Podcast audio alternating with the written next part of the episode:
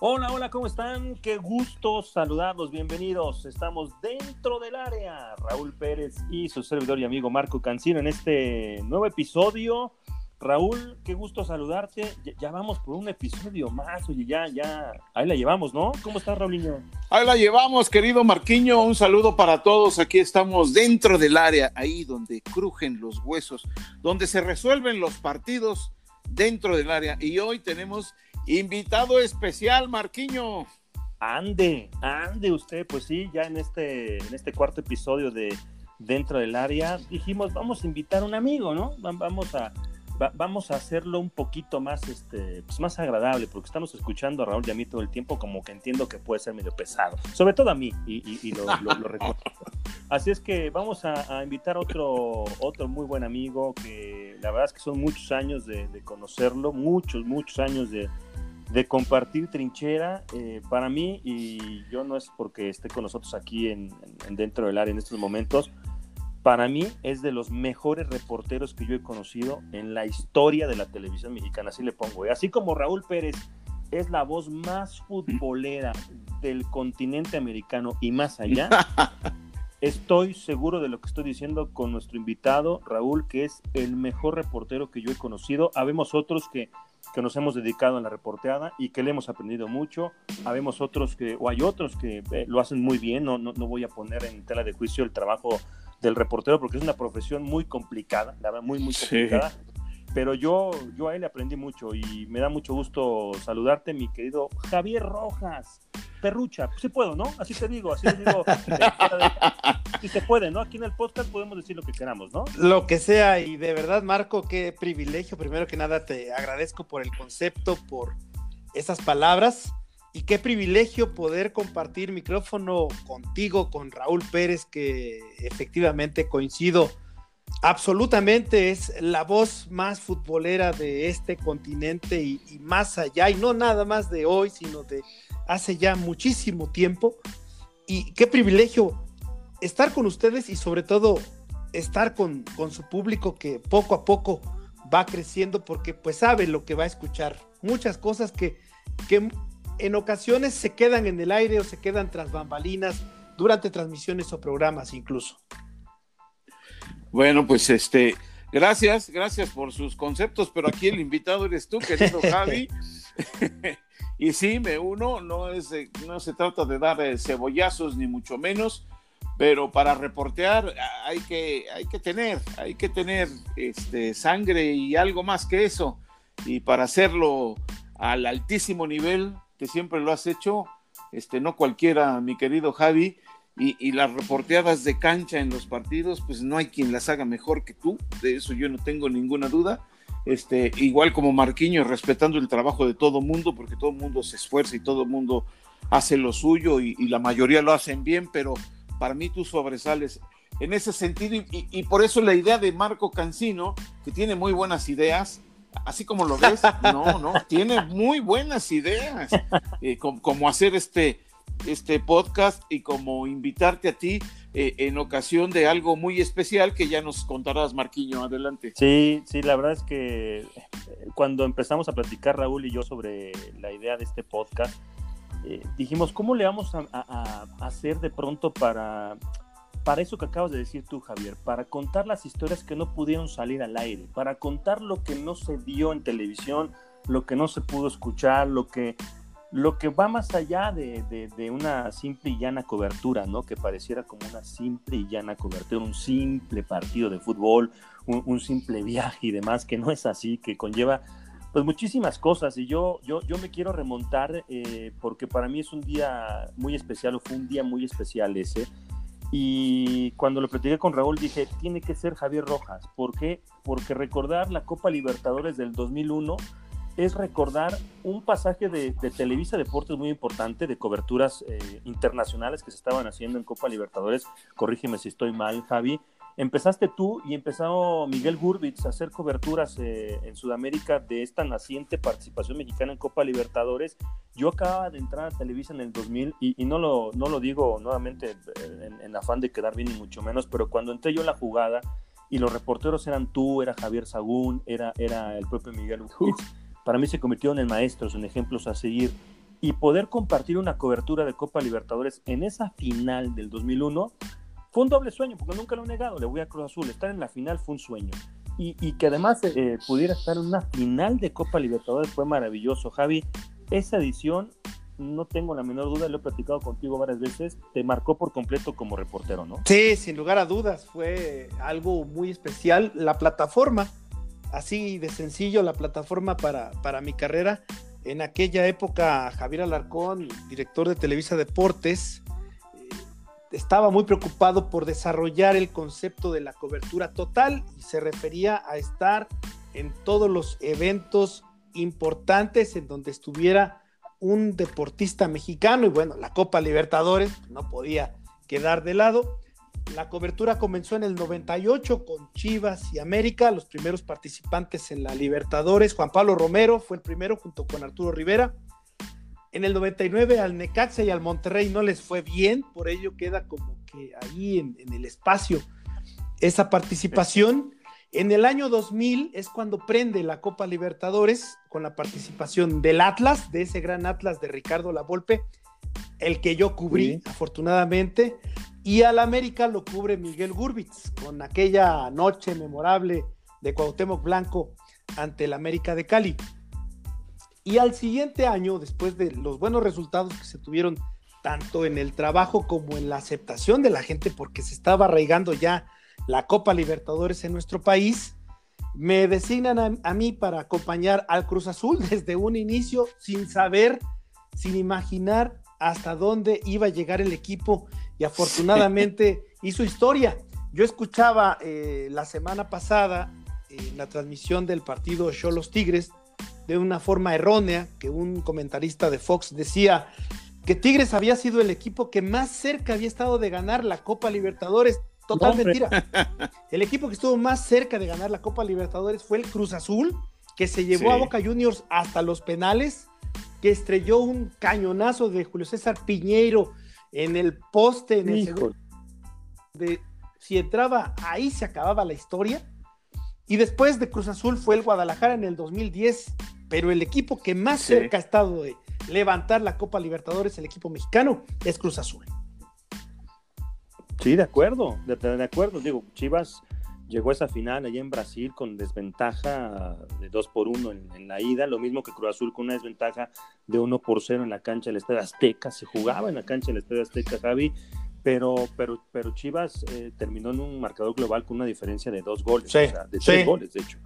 Eh, y Cruz Azul le, había, le quitó en ese partido, Javi, corrígeme si mal no recuerdo, un invicto de mucho tiempo que tenía Boca en casa, en, la bombonera. Sí, el mejor Boca Juniors de la historia para mí, a pesar de que ahí estuvo Diego Armando Maradona, pero el conjunto del Boca Juniors, ese que dirigió Carlos Bianchi desde el año 2000, fue un equipo de, de época, y no solamente lo digo yo, sino lo dice todo mundo.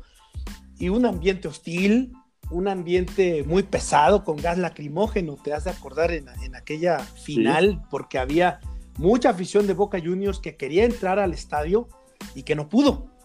Entonces la policía trató de contenerlos al arranque prácticamente del, del partido y solamente encontraron la forma de, de, detenerlos con gas lacrimógeno y de dispersar a tanta gente que quería entrar a esa final y, recuerdo mucho ese momento y también el silencio de la bombonera del famoso estadio que vibra, que late, porque Cruz Azul empezó a tocar el balón, a tocar el balón y fue dueño absoluto de las acciones de ese partido hasta que Juan Francisco Palencia empató el marcador global, pero yo jamás imaginé ver esa ese silencio provocado por esa autoridad que tenía ese Cruz Azul para jugar al fútbol. Oye, oye Javi, pero, pero a ver, cuéntanos, porque yo me acuerdo que fue una efervescencia con el Cruz Azul, que este, la mayoría del público aficionado en México, pues para la Copa Libertadores se puso la camiseta de Cruz Azul. Hubo algunos que no, ¿no? Porque como es en Sudamérica, eh, eh, si va a Boca a la final, los de River no le van a Boca, le van al otro. no quieren que gane Boca o, pasa en, muchos, en, Uruguay pasa lo mismo y yo creo que en todo Sudamérica pasa lo mismo, porque estamos hablando de clubes, no se trata de naciones ni, ni de selecciones nacionales. Pero aquí en México yo me acuerdo que bueno, se tuvo que mudar el Cruz Azul, pedir el Estadio Azteca, jugaba en el Estadio Azul, cuando vino aquel partido, creo que fue primero con River y luego fue con Rosario Central era insuficiente el Estadio Azul. Y, era una efervescencia, una, una locura. Estaba ya pegando la Copa Libertadores en México y estábamos empezando a vivir algo que, que bueno, en Sudamérica se vive todavía con mucha más eh, eh, eh, pasión por lo que nos acabas, los, nos acabas de platicar. Pero ¿cómo viste tú ese crecimiento? Porque te ponen a seguir a Cruz Azul, pero así como, pues síguelo a ver hasta dónde llega. Y, y como bien lo dijiste, Nadie pensaba que iba a ocurrir lo que estaba ocurriendo y cómo lo fuiste viviendo, primero en México y luego ya en ese viaje ya para cubrir la final. Es que, es que primero, Javi, perdón, fue, fue Libertadores, ¿no? O sea, cubriste desde la pre-Libertadores con los venezolanos, cuando se compraba el espacio para poder entrar, ¿no? Sí. O sea, desde entonces ya iba a llegar a la final. Pues, que, que, además lo jugaron Cruz Azul y Atlante, ¿no? Y el Atlante no, no clasificó, fue nada más claro, Cruz Azul. Era un camino larguísimo. Primero era una eliminatoria de equipos mexicanos que era la pre-pre-Libertadores. Sí, exacto. Después tenías que ir a jugarte el pase con los equipos venezolanos, como bien dice Marco, que era la pre-Libertadores a cambio de 5 millones de dólares que pagaba en aquel entonces un promotor que se llamaba Eddie Aguirre, que le pagaba a la Federación Venezolana. Y ya después le ganabas el cupo a los venezolanos y ya te metían a la Copa Libertadores. Así era como llegaban. Yo creo que fue una, una coincidencia de muchas circunstancias afortunadas.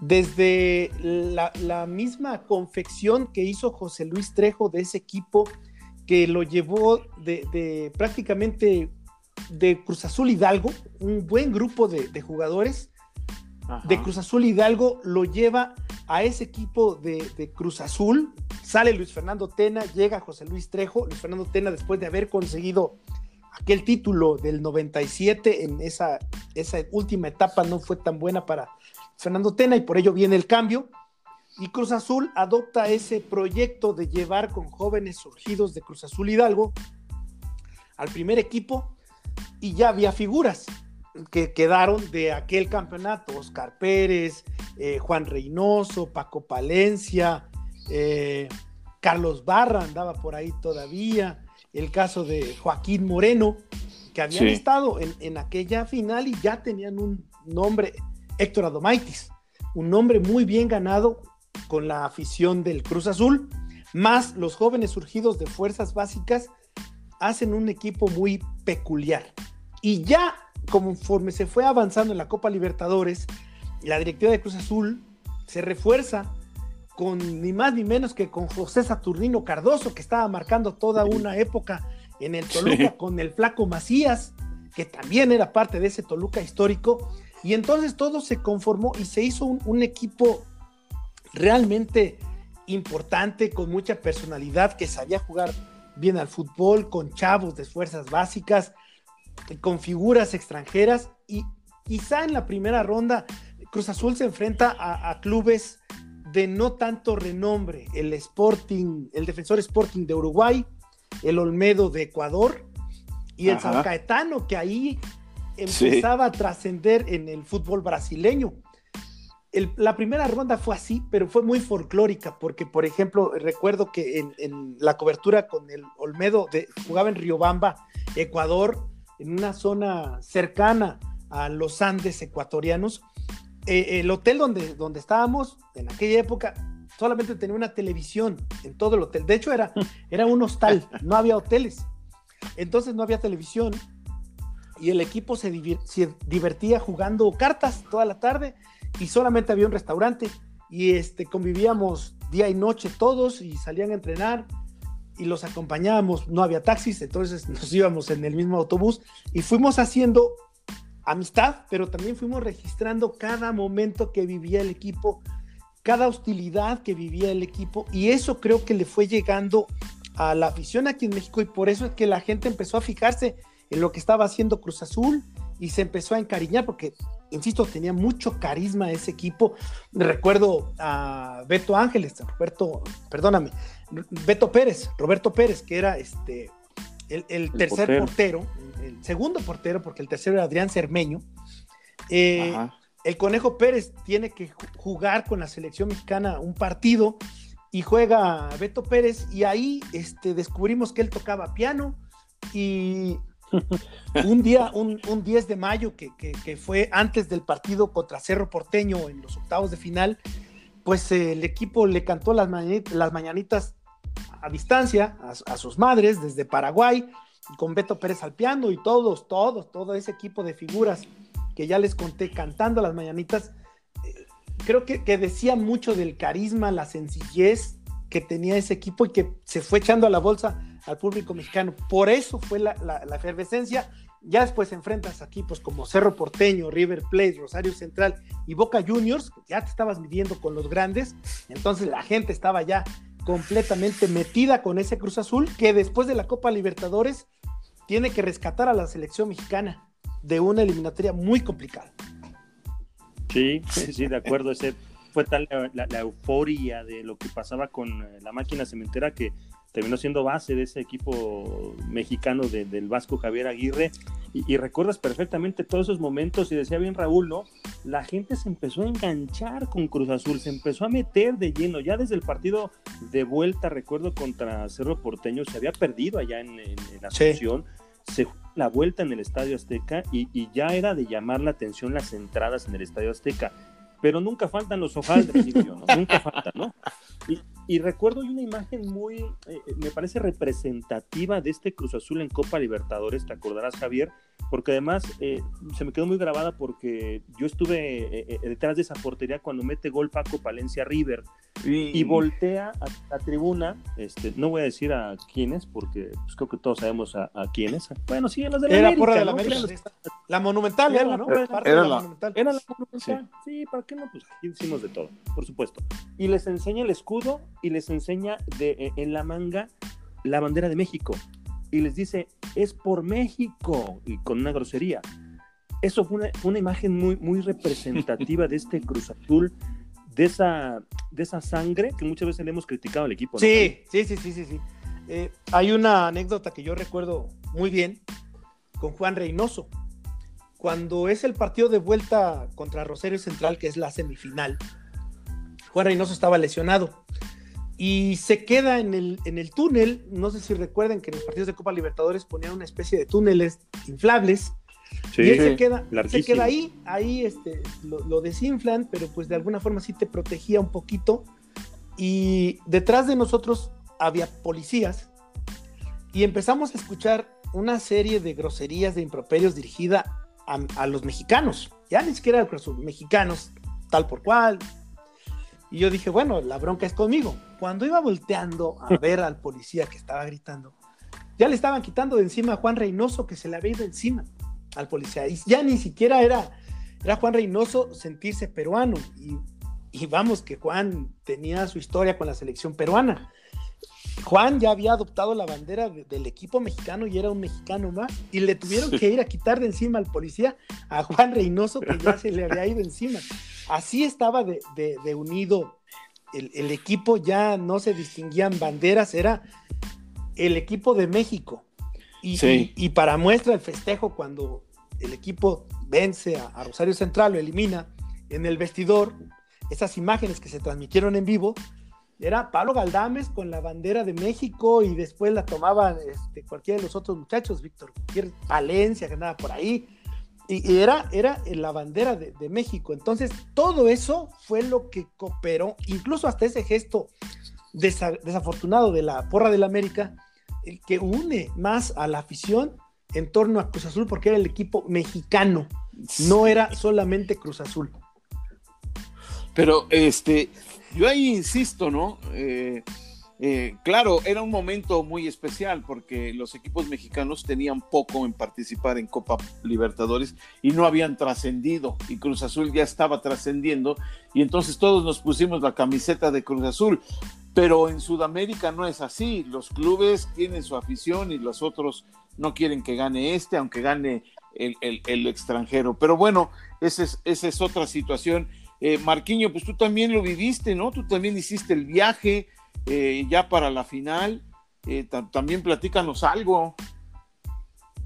Sí, de ese 28 de junio del 2001, que no se, no se me olvida, porque además fue mi primera, les decía, mi primera cobertura internacional, eh, acompañando en este caso a Javier, yo iba con, eh, por Radio Fórmula, yo trabajaba con Raúl Orbañanos en, la Fórmula Es Deportes, en el programa de radio, y con la sorpresa y la motivación, la, emoción de, recibir el apoyo de, de, Raúl y que me dice, pues vas, vas a la vuelta, este, aunque se perdió la ida, aunque el Chelo Delgado metió el gol que digamos que lastimó la, esperanza, la ilusión.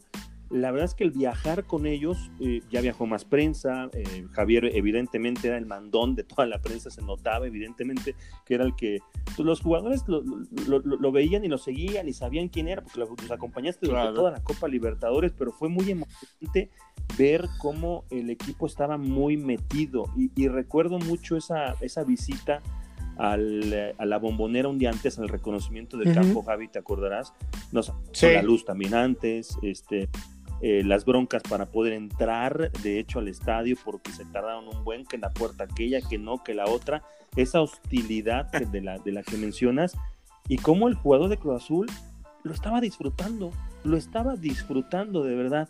E, eso, eso me llamó la atención. Ahora, al paso de los años, y no sé si en un momento lo supiste o no, Javi, ¿Qué pasó con el Matute Morales? La neta, ¿qué, qué, pasó? ¿Sí, ¿Sí, lo amenazaron?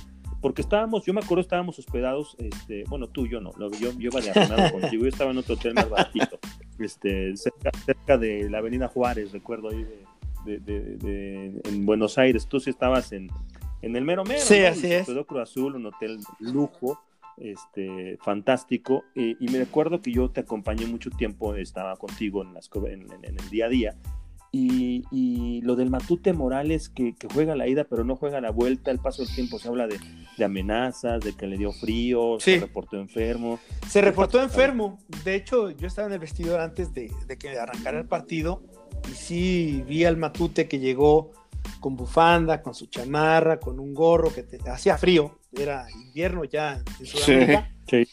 Pero fue repentino, fue sorpresivo el que se reportara con, con un resfriado muy fuerte. Le dio. Eh, le dio. Yo, un día antes estuvimos en el lobby, ahí en el no hotel, nada. y lo vimos, pasamos a varios. Yo tengo fotografías donde estoy entrevistando a Cardoso, donde estoy sentado con Tomás Campos, me acuerdo entrevistándole ahí con mi grabadora, y recuerdo muy bien esa imagen de todos los jugadores pasaban con, con mucha facilidad, o sea, no, no, no, no había ese cerco de seguridad de poder eh, no acercarte a ellos como prensa mexicana. ahí estábamos en el lobby, ahí estaba el Matute. No tenía nada, sí, de repente llegó que tenía, fue el momento, momentos antes de que arrancara el partido, así entró al vestidor, así llegó al vestidor. Ahí fue cuando dijo que tenía un resfriado y que no podía, no podía jugar. Se hablaba de amenazas, pero también se hablaba de que había una oferta, una posibilidad de que él fuera a jugar después a Boca Juniors. Entonces, se quedó en eso, en que, en que todo fue sospechoso, que no se supo si tenía resfriado, no se comprobaron las amenazas, ni tampoco se comprobó la oferta de, Boca Juniors. Lo cierto es que no quiso jugar y, y, creo que sí fue en algún momento factor para que el equipo no, no pudiera tener un resultado, que pudiera terminar el partido en los 90 minutos del tiempo reglamentario, que estuviera que ir a la largue, pero creo que tampoco fue así que fundamental su, ausencia para contar la, derrota, porque en los tiros penales, pues ya vimos que pues fallaron, fallaron varios, hmm. nada más fue la diferencia de un jugador, sí. Tres, Galdames, Piñeiro, y el otro por ahí se me escapa. don Juan, José Alberto Hernández. el, primero lo metió Riquelme yo estaba del otro lado donde se cobraron y tengo fotografías a la distancia porque estábamos en la tribuna. ¿Te acordás? También viajó George X, que viajó con eh, más deporte para hacer el color, una cosa así. Y estábamos en la tribuna del otro lado donde se cobraron los penales con la porra de, los mexicanos de Cruz Azul. Y, ahí vimos el, partido de los penales. El primero lo tengo grabadísimo en la mente, Juan Román Riquelme, porque además era un equipo, como bien lo dices. Seis de ese Boca, seis de ese Boca después vinieron a jugar a México, ¿eh? O sea, Walter Gaitán, el eh, Chelo Delgado, eh, el Chicho Serna claro. con Puebla, ¿te acordás? El, el eh, Aníbal Matellán con San Luis. Die- Diego Eh, Caña, ¿no? Que también seis, llegó, si seis. mal no recuerdo, al Celaya. y eh, el Sí, Chaco sí, sí. Jiménez, por supuesto, que, que entró, que entró de cambio en ese partido de vuelta. Lo mete Riquelme, empata Palencia, que ya había metido el gol en tiempo regular. Lo mete el Chicho Serna y viene Pablo Galtames, el chileno, que era además un perro de presa, un muy buen jugador en medio campo. Lo falla, después lo mete el Chelo Delgado, lo falla el Don Juan, lo, mete, eh, lo falla el, el, eh, Jorge Bermúdez, El patrón. patrón Bermúdez. el patrón Bermúdez. Y, y tengo la foto donde se congela el balón en el travesaño de Julio César Piñeiro y la porra de Cruz Azul. Ahí estábamos al borde del- de, la lágrima, aunque también con ese, con ese sabor de boca, ¿no, Javi? Yo, yo, tú te metiste al vestidor, yo no pude meterme al vestidor, pero tú estuviste en el vestidor al término del partido. ¿Qué se dijo? ¿Cómo está? Dolido, dolido porque, porque quizá duele más cuando la ven tan cerca Sí, y claro. frustra, sí. frustra la forma. Eh, de alguna forma sí había cierta resignación por el gran papel histórico ya, pero sí había muchísima tristeza y salen todos a, a recibir la medalla de, de- de segundo lugar, el reconocimiento. Y, y lo que más les dejó satisfechos a ellos, ya cuando íbamos, porque tuve la oportunidad de regresarme en el camión junto con el equipo, fue la forma como el público argentino despide al Cruz Azul. Le aplauden. Cuando Cruz Azul regresa por la medalla, le aplauden. Y cuando salimos del estadio, la gente que estaba afuera de la bombonera, entre aplausos. Y eso creo que, que habla mucho de, de lo que consiguió el equipo a manera de reconocimiento. Evidentemente, se trata de ganar, se trata de levantar el trofeo, pero para un equipo que, o para un fútbol que estaba aprendiendo ese tipo de experiencias, que estaba creciendo en ese, en ese ambiente, eh, era, era muy satisfactorio. Sin duda, dolió el no haber levantado la Copa Libertadores, porque lo merecía Cruz Azul, creo. Aunque pues, en los penales no es de merecer, sino es de saberlos ejecutar. Pero por Pues todo lo que he vivido, por la hostilidad que ya, que ya mencionas. Ese día creo que ni siquiera fue tanta la hostilidad como, por ejemplo, cuando se jugó contra Rosario Central en la fase de semifinales. Entonces, el equipo había hecho muchísimos méritos, la directiva invirtió muchísimo dinero. Me decía eh, Guillermo Álvarez que había invertido un millón de dólares solamente para pagar los sueldos de refuerzos y las facilidades que necesitaba Cruz Azul, hospedajes, vuelos, eh, todo el transporte allá en, en- en Sudamérica, todo lo que necesitaba Cruz Azul, la operación, solamente para la Copa Libertadores, porque recordemos que en ese entonces los premios que daba la Conmebol a los equipos mexicanos no le llegaban. Sí, sí, sí, se quedaban. Sí, se sí. quedaban atorados. No, eh, sin duda, eh, ahí te diste cuenta, Javi, porque lo viviste como si- casi, casi como si fueras jugador, lo que es la Copa Libertadores, y es algo que, que no tenemos, que ya no. Aquí tenemos nuestro torneo, se han hecho eh, este, los intentos con, con la Copa esta junto a la MLS y todo, pero la Copa Libertadores es, es otra cosa. Y sí se habla que son hostiles y que cuando vas de visitante te hacen toda clase de triquiñuelas, lo que sea, pero tiene un sabor muy especial la Copa Libertadores y, y- y eso que tú viviste, pues este, eh, yo creo que lo extrañas y, y nosotros extrañamos estar en esa Copa Libertadores, ¿no? Y los futbolistas también, porque ahí Por se, supuesto. se forja el carácter, la personalidad de los jugadores, porque evidentemente tienen que ir a canchas que no están en muy buen estado.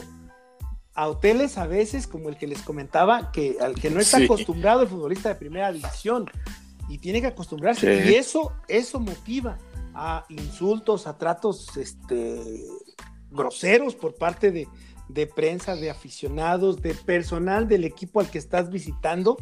Y eso va forjando el, el orgullo. Y lo más importante, es vitrina. Es vitrina, porque de ahí fueron los del español de Barcelona a ver a, a Paco Palencia. Y están de todos los países de Europa observando qué jugadores sobresalen para llevárselos. es vitrina. Y todo eso, esa personalidad y ese aparador, nunca en la vida lo va a dar un torneo con la MLS. Jamás, por todo respeto. Jamás.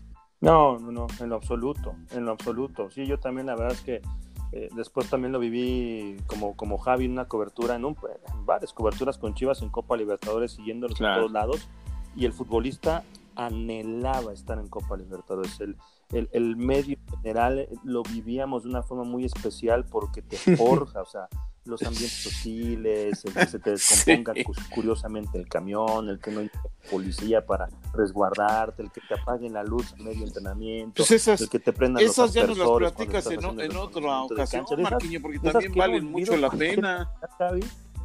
para, para, claro, para hacerlo así más, más extenso, ¿no? Oigan, y este y el recuerdo de, de, Norberto Ángeles, ¿no? Que recientemente falleció, caramba. Sí, sí, sí. El, el segundo integrante de este Cruz Azul de Copa Libertadores que se nos adelanta, recordemos eh, lo del Magic Mendoza, también estaba en ese plantel. Y ahora Beto Ángeles, que pues ya haciendo una recapitulación, uno ve que pues, estaba llevando su vida a toda prisa porque iba a terminar rápido. Él se retira a los 29 años y se despega de, de, todo el ambiente futbolístico. Y un día yo me lo encontré en Monterrey y, ahí me contó que, se estaba ya dedicando a, ser transportista, que tenía tráileres y que incluso él manejaba, pese a su baja estatura, manejaba esos camiones y andaba ahí en la frontera, por allá por Reynosa, se dedicaba a, transportista.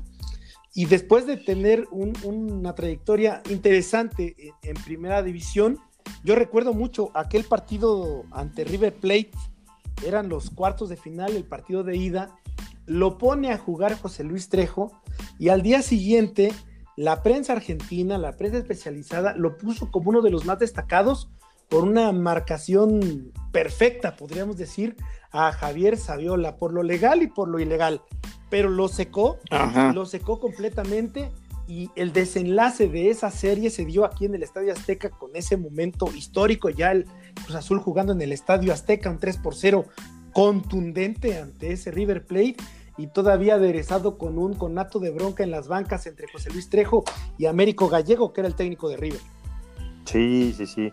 Qué, historias, qué recuerdos y, vaya pues a, la memoria también de, de Norberto Ángeles, un tipo muy, muy tranquilo, lo recuerdo yo, muy, muy mesurado, muy, muy del grupo de la Vitola Gutiérrez, de Tomás Campos, de Melvin Brown, era, era ese grupo de mexicanos canteranos de Cruz Azul que, estaban dando de qué hablar y que lo, hicieron de, muy buena forma. La verdad es que ha sido pues maravilloso recordar esto contigo, Javi, e, es un verdadero placer, como, como ha sido un verdadero placer, ya te lo decía Raúl, escucharte en las canchas, la gente, el fin de semana casi casi te conviertes en trending topic, al, volver a las canchas eh, después de un rato, la gente contarle que, bueno, pues eh, la verdad es que disfrutamos mucho verte en las canchas, pero también eh, tu, evolución, tu crecimiento, pues no se, no se va a quedar solamente en eso y, ya decidirás tú o decidirán quienes tengan que decidir.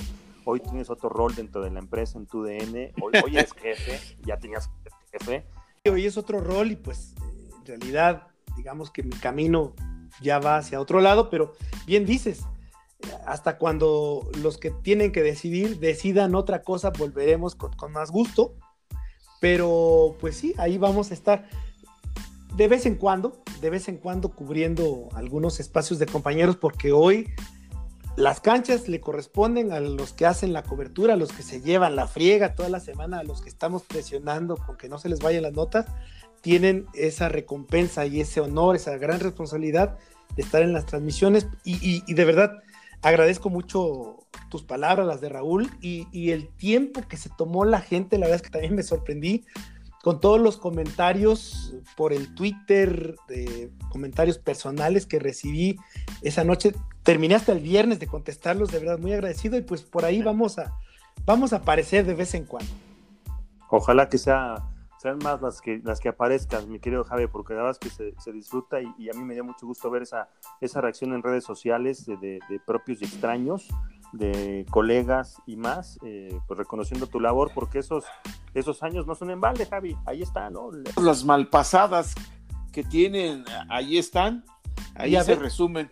y se convierte a veces en, adictivo como es el, fútbol, que uno no puede vivir ya sin esa adrenalina, sin ustedes, sin el micrófono, sin narrar, sin ver un juego, sin ir al estadio. Qué difícil ha sido eh, en estos momentos el no pisar un estadio para ustedes. Yo afortunadamente ya pude romper esa cuarentena y sí, o sea, nos hacen exámenes este, médicos para entrar al estadio, pero vale la pena volver al estadio y volver a respirar. Hoy quizás hasta el futbolista ya es diferente que el de aquel equipo de la Libertadores del 2001, pero vamos, cómo se disfruta ver rodar la pelota en un estadio de fútbol.